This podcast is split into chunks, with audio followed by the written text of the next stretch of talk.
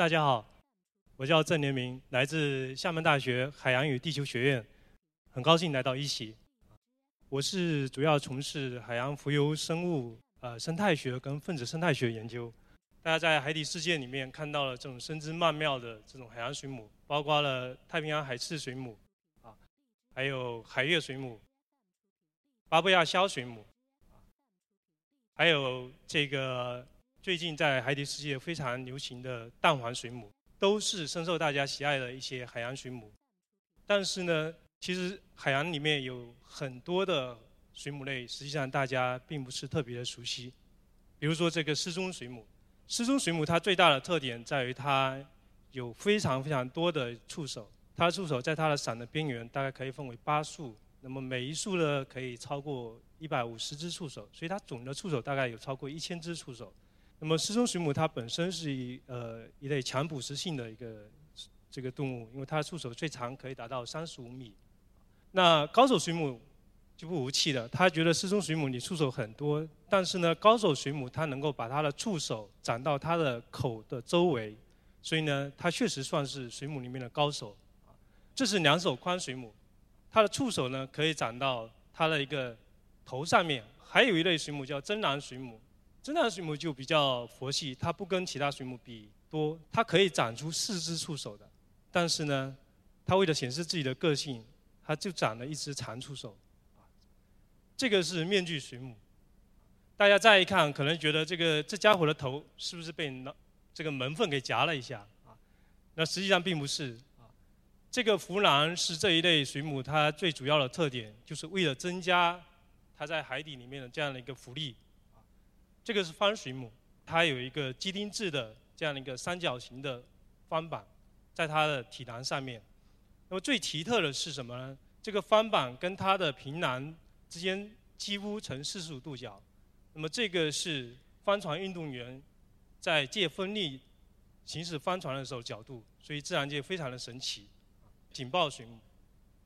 警报水母是一类深海水母。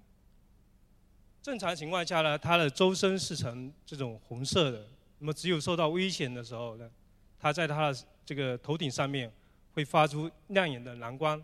那么这个蓝光呢，就可以吓退攻击它的一些这个捕食者，所以呢，有很多很多的这个水母，实际上构成了这个我们海洋水母里面最主要的类群。那么现在记录的海洋水母类大概有三千多种，那么它分布于这个我们海洋的各个地方，从这个浅海到大洋，从赤道一直到极地都有它的身影。那么实际上，我们认为海洋里面存在的这种水母呢，不单单是三千多种，远远要超过这个数目。为什么呢？因为我们人类毕竟对海洋的探索还非常的少。那么这么多的水母呢，我们把它归到哪一些类群里面呢？我们把它主要归到两大类群。多数的我们把它归到刺胞动物门啊，刺胞动物门。那么大概有两百多种，我们把它归到了支水母门。那么我们首先来看看支水母。支水母是一类这个浑身发光、闪着仙气的这样一种水母。我读研究生的时候，第一次见到支水母就惊为天人啊，觉得这个自然界这个造物太神奇了。支水母它的一个发光实际上是一种生物学发光，它就跟这个萤火虫发光一样的，都属于生物学发光。那么萤火虫的发光实际上它是荧光素，它是要氧化作用进行发光。那么支水母的发光呢，实际上它是靠叫做埃奎明的这样的一个水母素发光，那么这个埃奎明呢，它在钙离子的作用底下呢，它能够发出亮眼的蓝光，啊，然后呢，再在这个织毛板的这样的一个作用底下，那么整个生物就形成了一个光彩夺目的一个这样的一个生物啊。那么智水母实际上呢，它受到我们关注，并不只是它的外表，还在于它的江湖地位。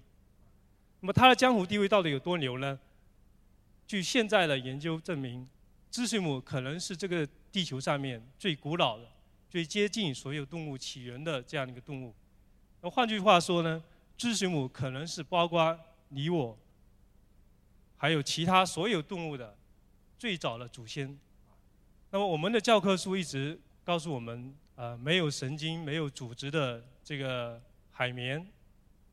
才是进化树的最底端的这样的一个生物。美国的科学家经过基因组学还有蛋白组学的这样的一个分析呢，证实的智水母啊才是在进化树的最底端。那么实际上还有一个最重要的特点在于智水母它进化出一个特化的神经系统啊。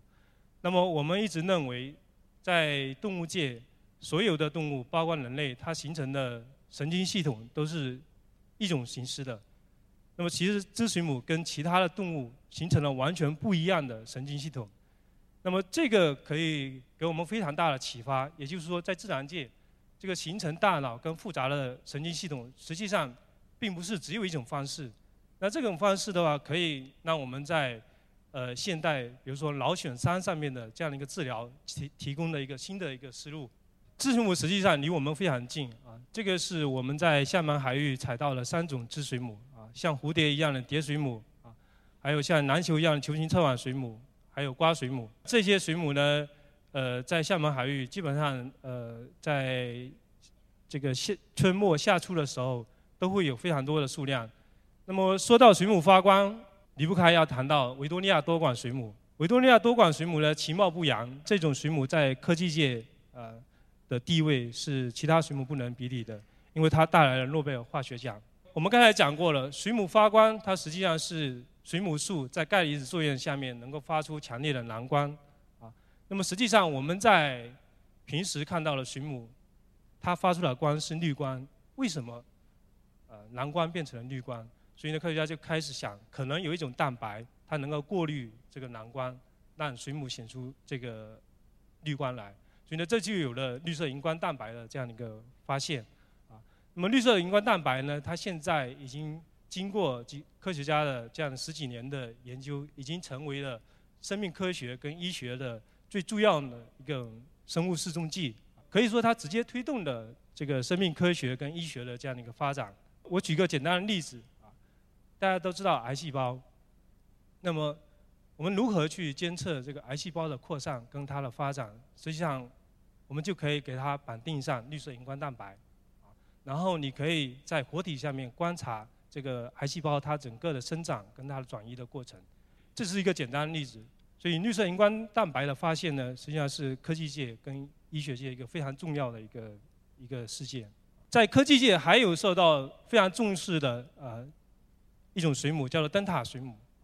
灯塔水母呢，它受到大家关注在于它有长生不老的这样的一种能力。要了解智水母的这个长生不老。我们先来了解一下水母的生活史。一般的水母呢，它有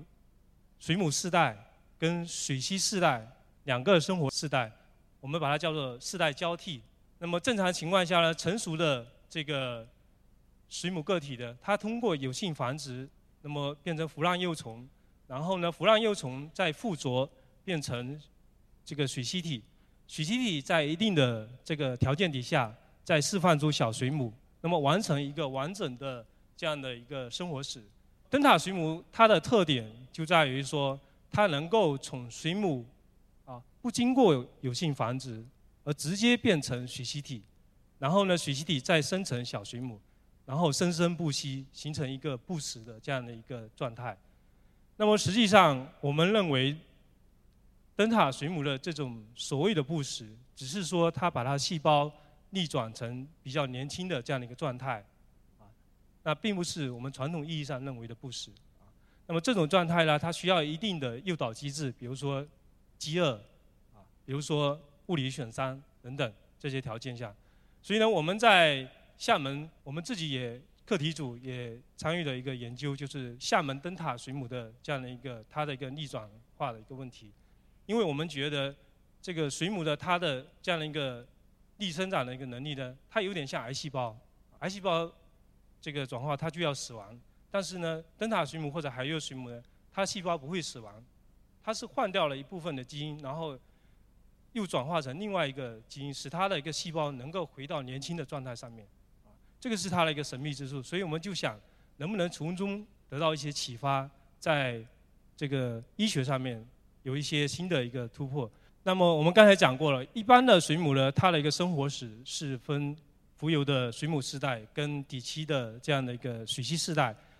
那么实际上还有一类水母叫管水母的，它可以实现水母体跟水螅体共同生活，而且是几代人一体生活。大家看到这张图上面，管水母实际上有若干的变形的这个水母型跟水螅型结合在一块啊，共同生活。水母型呢，主要负责这个漂浮、运动，还有保护这个水螅型。那么水螅型呢，主要是负责什么？负责捕食。所以你看到水螅型有很长的触手。那么水螅型还有负责什么？最重要的繁衍。所以呢，它们分工非常的明确。那么管水母实际上是一类颜色非常鲜艳的这种这个水母类。那么包括了这个深帽水母啊、银币水母、气囊水母、方里多面水母。实际上这些水母在海域里面非常多，可是大家奇怪，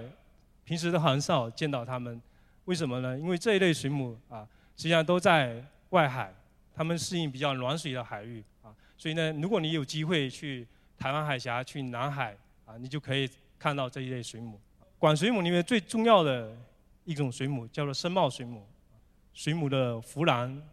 像古代僧侣的帽子啊，所以我们把它叫深帽水母。但在西方国家，他们又觉得这个外形比较像16世纪葡萄牙的战舰，所以呢，他们又把它叫做葡萄牙战舰水母。大家很奇怪，它的浮卵是靠什么浮起来的？实际上，它的身体里面呢有一种特殊的气腺，这种气腺能够这个分泌一氧化碳，一氧化碳分泌出来之后呢，就能够在它的这个浮卵里面大概占了百分之十五的气体里面占百分之十五的成分，能够使浮卵浮起来。最神奇的之处还在于说，深帽水母一旦受到攻击，或者是遇到暴风雨的时候呢，它能够把浮卵里面的气体放掉，啊，然后呢沉到水底里面。那么一旦情况好转之后呢，它又可以再分泌气体，又浮起来，啊，这是非常神奇的一种这个生物现象。那么其实深帽水母跟大家比较关系比较密切的啊，还是在于它的这个。比较强的水母毒性，你可以看到它的密密麻麻的这种紫色的触手啊，上面分布有非常有毒的刺细胞，它可以让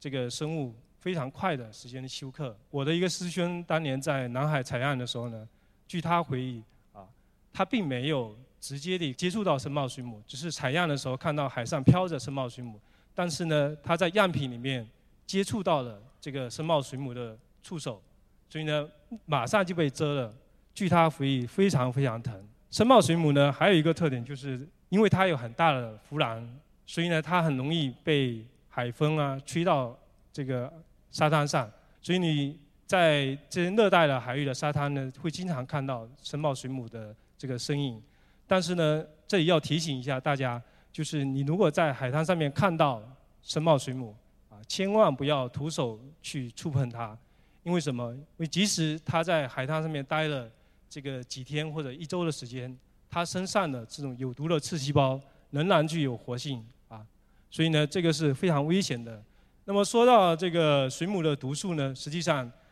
还有一种水母叫立方水母，它才是水母里面最毒的这样的一个品种。大家知道，世界上任何一种有毒的动物，它的毒物呢都是特化的、单一的这样的一个毒素，比如说。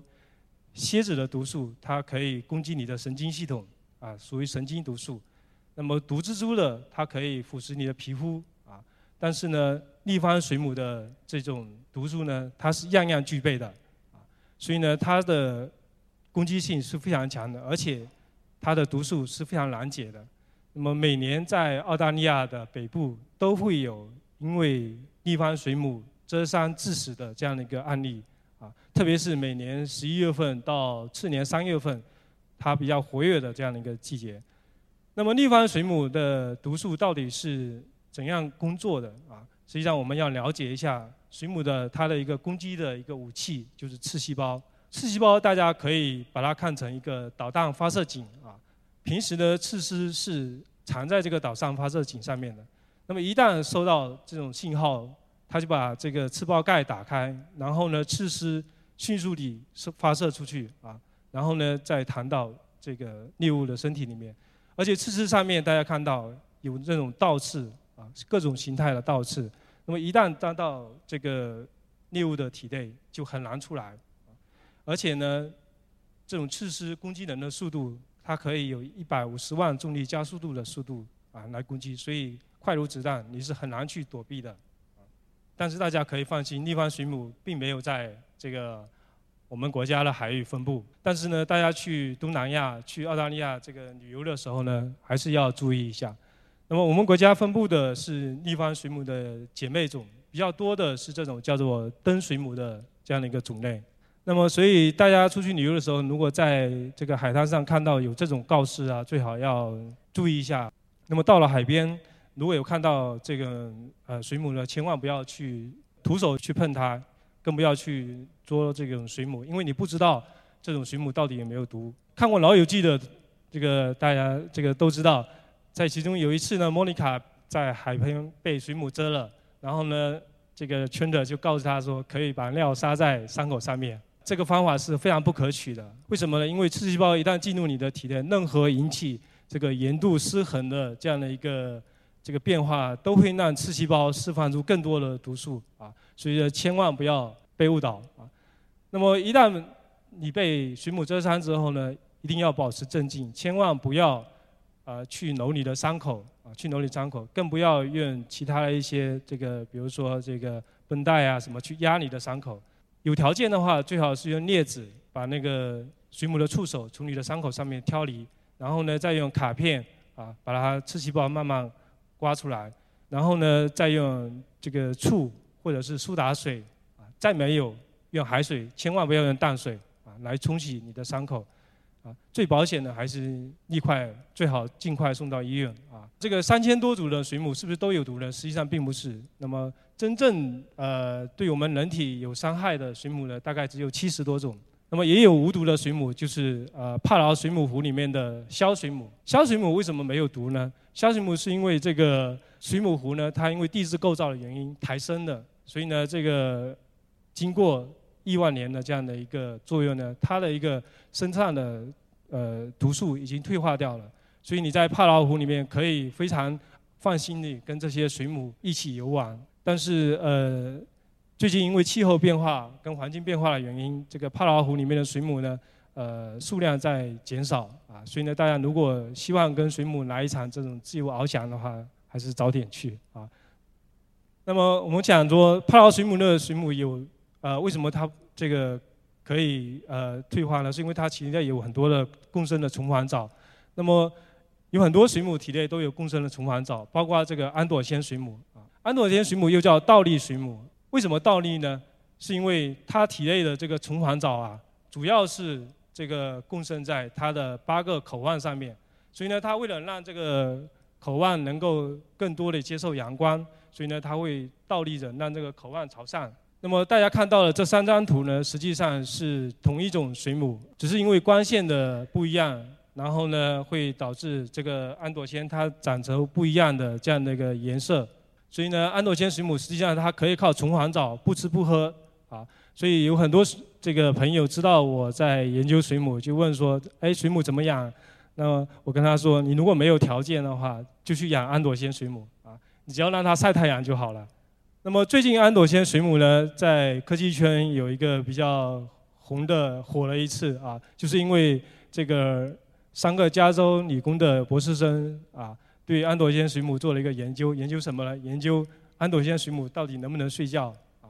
大家都知道，睡眠呃，跟在我们高等动物的是很普遍的。我们人类大概花三分之一的时间在睡觉啊。那这种没有脑的低等的生物到底能不能睡觉啊？所以呢，这个三个博士生呃就做了一个研究啊。那么他们发现呢，实际上安朵仙水母身上确实发现了睡眠的这样的一个状况，比如说。它的晚上就比白白天这个活跃度要降低。另外一个，它在晚上受到刺激之后呢，它恢复的这样活性的能力也比较低。还有一个就是，它熬夜之后的第二天，安朵仙水母呢，实际上它活性是大大降低的。所以呢，这个是非常有趣的呃一个一个研究。那么说到睡眠呢，有一种水母叫做海月水母，也叫做呃月亮水母啊。科学家发现呢，海月水母。它的在游动的时候，它的一个振动的频率，跟我们人类在平静的时候的脑电波，叫做阿尔法波的频率是比较接近的。所以呢，看着海月水母的时候呢，你的内心啊，你的脑脑电波就会接近阿尔法波，然后你的内心就比较平静。我太太曾经跟我说，她在呃香港海底世界看海月水母的时候看到哭了啊。我在想说，可能那一刻啊，海月水母让她的内心足够的平静啊。所以呢，海月水母现在在很多国家，包括这个美国、日本啊，都有非常多的在心理治疗方面有很多的应用。比如说这张图上面显示的是呃日本水族馆办的一个叫做水母治疗之夜，就是让非常多的这个内心焦虑的人到海底世界，那么看着这样子一个海月水母的远姿啊，慢慢放松，然后入眠，并不是所有的水母呃都这么啊迷人啊。比如说这个月前水母，那么月前水母呢，我们把它叫做海中霸王，是因为这种水母呢，它的体型非常的巨大，它最大可以长到直径可以两米啊，那么它的一个触手可以有十几二十米的长啊，而且它是一种非常强的捕食性的一个生物。那么从这个世纪初的时候呢，月前水母在我们国家的东海、黄海还有日本沿海大量的爆发，那么引起了这个两国科学界的重要的一个重视。那么我们也参加了其中的一些研究。我们研究发现，实际上月前水母主要的它的一个这个水栖体的繁殖这个地呢，主要还是在我们国家的黄海跟东海。那么因为这几年气候变化还有环境变化的这样的一个因素呢，还有渔业资源的衰退等等这些原因，那么导致了这个水栖体的这样的一个大量的繁殖。那么环境变化又促进了水栖体它可以释放出更多的水母体。所以呢，导致了月前水母的爆发。那么水母爆发之后呢，带来一大的一一些非常大的这些生态安全的问题。比如说，它可以把海里面的非常多的资源生物都吃掉啊。另外一个，水母爆发它可以堵塞很多核电站的这个冷水交换的一个口啊，所以呢，引起核电安全。所以呢，水母爆发问题实际上在世界上，在进入二十一世纪以后呢，在全球。是一个非常重要的生态安全的一个问题。那么大家就在想呢，水母啊这么多啊，我们打不败它，是不是就可以把它吃掉呢？这个是意大利的科学家啊，他们在一次学术会议上面就提出来，如果我们不能打败它们，我们是不是可以把它吃掉？那么包括了这个一位丹麦的科学家，他们试着把水母做成水母薯片，这个是海幼水母做成的薯片，但是这个味道到底怎么样？呃，我们不清楚啊。那么日本人也想出来，把这个月前水母呢磨成粉，加入到饼干里面、冰淇淋里面啊。这个也是一种探索。那实际上我们国家是想说，把这个月前水母看看能不能做成海蜇皮。那么提到海蜇皮，我们国家分布的能够呃做成海蜇皮的水母呢，大概有包括海蜇啊。所以呢，大家知道海蜇是一种水母，那么还包括了沙海蜇。啊，等等，还有黄斑海蜇这些，联合国粮农组织它曾经做过统计啊，我们中国啊是世界上这个消费水母最多的国家。那么实际上不单是我们人类在在捕食这个水母，还有一些这个水母的天敌啊，你比如说这个海龟啊，你可以看到海龟它可以捕食呃多种的水母。那么讲了这么多海洋里面水母，大家呃可能比较。关心的是，我们是如何开展海洋水母研究的？如何去发现这么多的水母？那么实际上，我们有呃特定的这样的国家支持的经费。根据经费的这个不同呢，我们可以呃组织不同大小的航次啊，可以到近海、大洋去这个调查，那么采集水母。那么主要的，我们主要是一个是用的这种叫做浮游生物网的采集工具，